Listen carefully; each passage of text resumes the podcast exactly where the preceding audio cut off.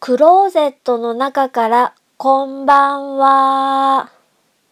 今日は2017年11月3日金曜日20時40分を過ぎました。外の気温は7度。お天気は細かい雨が降っています。それからまん丸のお月様が夕方綺麗に見えていました。昨日 iTunes にポッドキャスト登録をしました。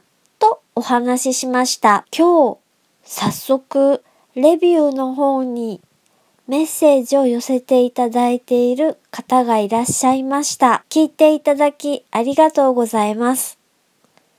リアクションもありがとうございます。一人喋りをしていると、一人でお話ししているだけに文字通り一人なのかなって思うこともありますが、Twitter や iTunes レビューなどで応援メッセージをいただけると励みになります。聞いていただきありがとうございます。北海道夕張からお話はゆいまるでした。おやすみなさい。